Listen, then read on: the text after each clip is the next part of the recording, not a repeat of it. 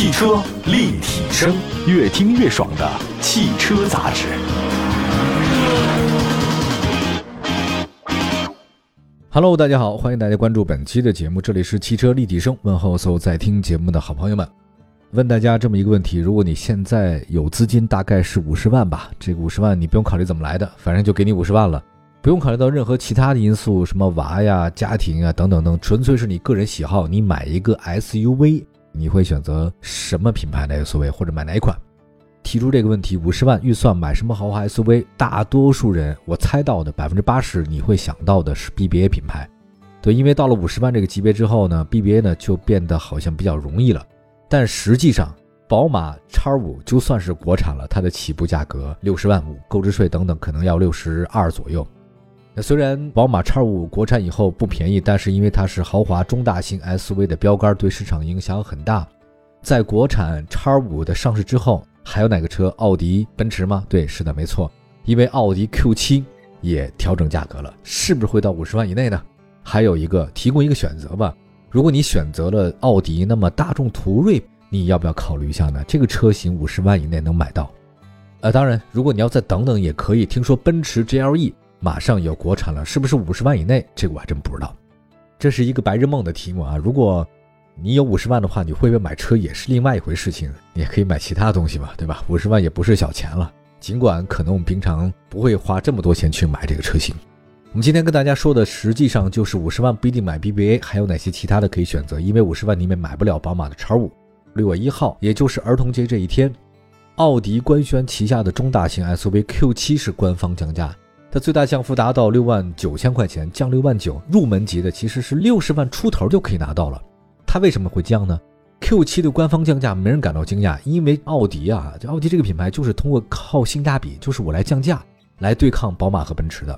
Q7 降价就是为了对抗宝马 X5 和奔驰 GLE，因为国产的 X5 它如果官降了以后，那么奥迪一定会降价。这个意思就是你不降价，我也不降价；你降了，我就降。这就是奥迪取胜的法宝。这个都是传导的。那么你要想，如果奥迪 Q7 因为宝马降价了，那么其他车型受影响吗？当然受影响。首先第一个提到的就是 Q7 的兄弟大众的新途锐，可能很多人对这车不熟哈。七月一号，大众新款途锐正式上市，官方售价呢是五十三万三千八到七十七万之间。那如果说跟之前的五十九万到八十几万相比，它的最大降幅到了七万多。你想 Q 七降六万九，那你途锐不降了七万多，合情合理。因为在大众的这个定位当中，Volkswagen 定位的里面，Q 七定位高于途锐。尽管这俩车是很像的，这两个车有十万的这个差距，是符合市场规律。在我们印象当中啊，好像各位都觉得大众进口车的市场表现很不好，因为贵嘛，对吧？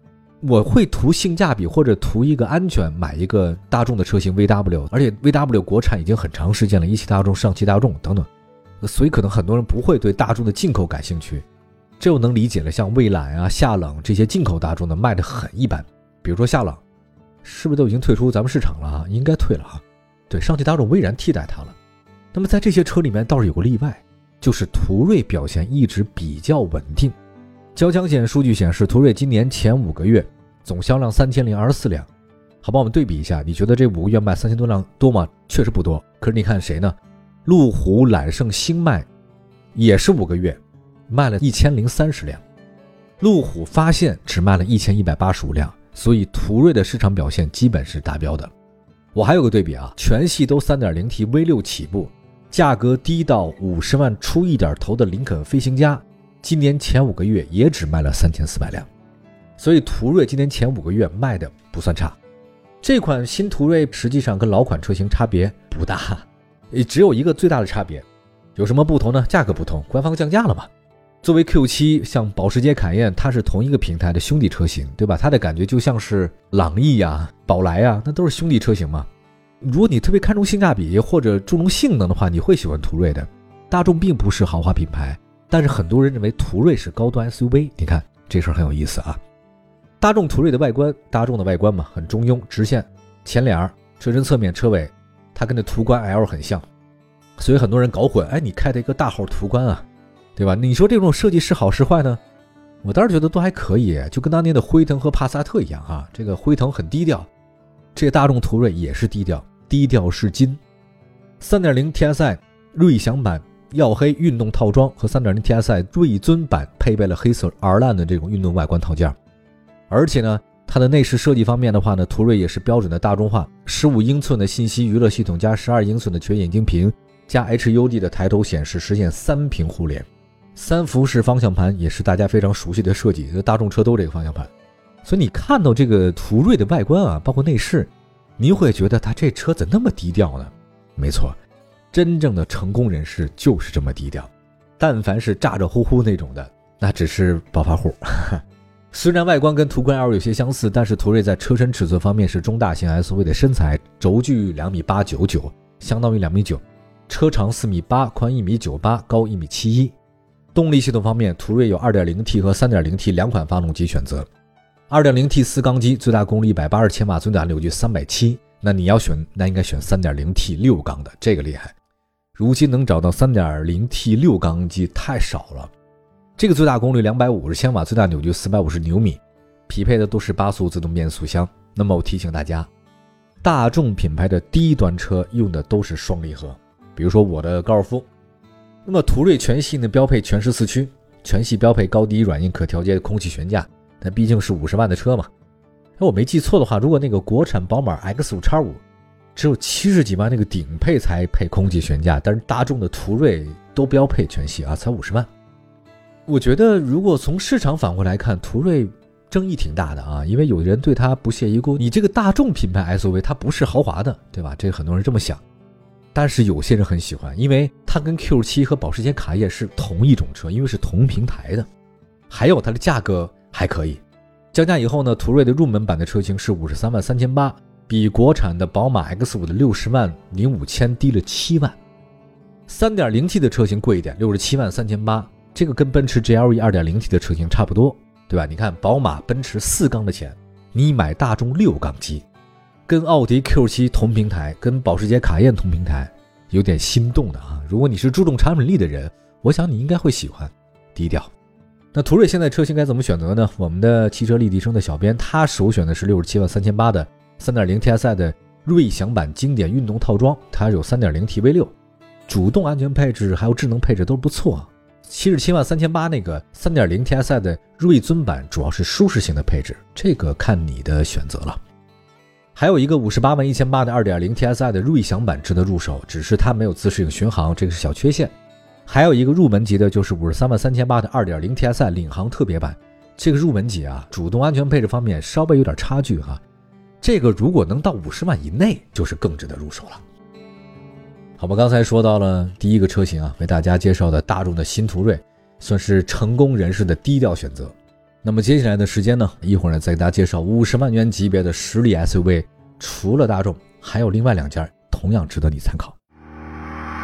汽车立体声，继续回来，这里是汽车立体声。今天呢，跟大家说说，如果你有五十万块钱，啊，没有其他的选择，你只能让你去买车，你会买一个什么样的 SUV？当然，BBA 肯定是首选，大家一定会想到的。除了 BBA 以外，还有没有其他车型？答案是有的，比如刚才讲的大众的那个新途锐，这个算是低调成功人士的首选哈。接下来还有另外一个林肯。在五十万到六十万的 SUV 市场，除了进口大众的途锐以外，林肯飞行家关注度不低呀。因为销量方面，当然它确确实实跟 BBA 有差距，可它是豪华品牌林肯。那么从旗下的销售业绩来看，林肯的紧凑 SUV 冒险家已经卖的不错了，销量超过凯迪拉克嘛。还有一个，这是林肯国产了啊，旗舰的 SUV 飞行家的表现很稳定，福特就靠林肯挣钱的啊。今年前五个月，它总的交强险数量是三千四百辆，高于大众途锐的三千零二十四辆。当然，其实这两个家差不多。我觉得很多人的固有印象里面，美系车一个特点是什么？大，特别大。它长就五米多啊，比途锐还长；宽两米多，高一米七五，轴距就三米多，跟国产加长后的宝马 X5 呢旗鼓相当。因为这个足够大，所以你选六座、七座的都没毛病啊，都很宽敞。您要是二胎，别说二胎、三胎家庭，六加一家庭，我觉得挺适合你的。还有外观设计方面，飞行家是标准 SUV 设计，凯拉克如果是前卫的话，那么林肯实际上更加的中庸一点。它整个给人感觉是四平八稳，属于 old money，符合比较中庸的审美。所以国人年轻人买凯拉克啊，这个如果是中产吧，或者说年纪稍微大点的，他可能会选择林肯。发动机机盖上三条棱线，车顶的线条。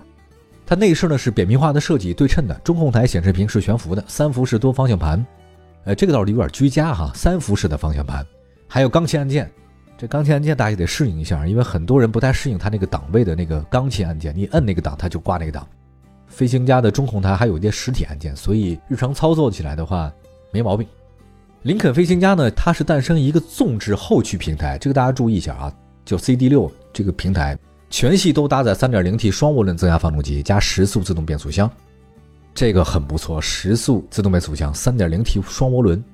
你说在这种小排量涡轮增压发动机流行的今天，V6 3.0的已经很少了，对吧？3.0T 双涡轮增压发动机最大功率261，最大扭矩553。你要是比那个宝马 X5 的话，这个飞行家确实扭矩很大，多了一百多嘛。现款飞行家的入门级车型的话呢，是五十一万三千八，它是后驱车。但如果你要是跟前驱相比的话呢，还是不太一样驾驶感受。智能方面跟其他车型稍有区别，比如说价格高四万的四驱尊贵值得入手，因为这个有很多配置了，比如说座椅通风、方向盘加热啊，大应该就是五十四万左右的车型。你买这种车不要买最低配的啊，买稍高一级就行，它的那个安全配置就多一点。我觉得在途锐相比来讲的话，国产后的林肯飞行家性价比可能会更高。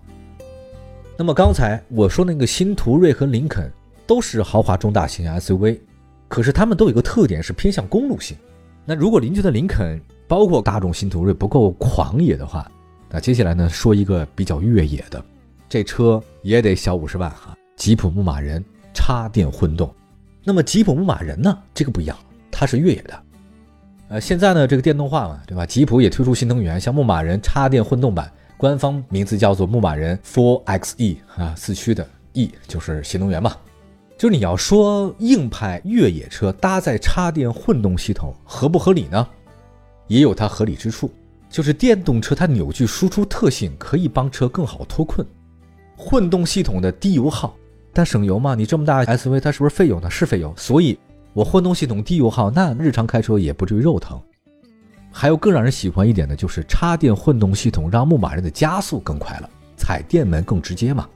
本来以为你就觉得牧马人是越野车啊，你加上一个插电混动不伦不类。可是我这么一解释，似乎也都解释得通。你看，就事情的好与坏啊，看你怎么说。价格方面，牧马人插电混动车型起步价是五十四万九千九，比燃油版的高了十万啊。但是因为混动的这种插电车型有免税啊，它是新能源，而且是低油耗，所以这十万块钱的话呢，你要买下来使用成本就跟燃油车差不多。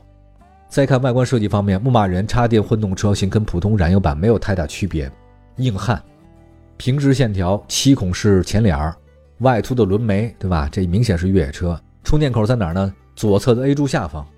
啊，内饰设计方面，牧马人这个燃油版车型跟插电混动车型是一样的，都是对称。不过有一点我很喜欢，就是牧马人插电混动没采用全液晶仪表盘，依然是机械式的仪表盘加液晶显示屏。这个保留了一点比较粗犷的一点，它不能全部都是电子吧？我觉得这世界。动力系统方面的话呢，牧马人采用 2.0T 发动机加电动机组成，GMET 四四缸 2.0T 的纵置发动机。缸内直喷双涡管涡轮增压，水冷中冷器，冷却的 EGR 废气再循环系统，最大功率一百九十五千瓦，最大扭矩四百牛米。但还再加上电机呢，加上电机以后总扭矩就六百三十七了，那总功率就两百七十六了。牧马人插电混动系统匹配是纵置的八速变速箱，零百加速六秒以内，这就是电动的好处。而且呢，它采用智能机械分时四驱，也就是说，哪怕只有一个车的那个附着力，它也能脱困。那你看。这个牧马人是硬派越野，但插电混动系统加入，油耗低了，日常代步没负担，这叫与时俱进呐。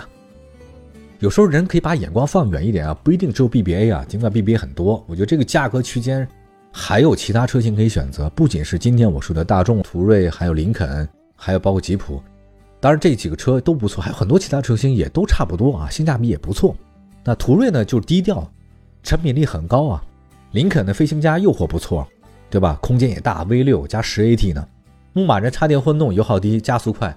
如果您是一个喜欢穿牛仔裤的朋友，这可以选择一下这个吉普的牧马人插电混动车型，还是挺新能源的。好吧，感谢大家关注本期的汽车立体声。五十万买什么车呢？实力派 SUV 的选择。感谢各位关注本期的节目，可以关注一下我们汽车立体声的官方微信、微博平台，同名搜索我们。我们下次接着聊，拜拜。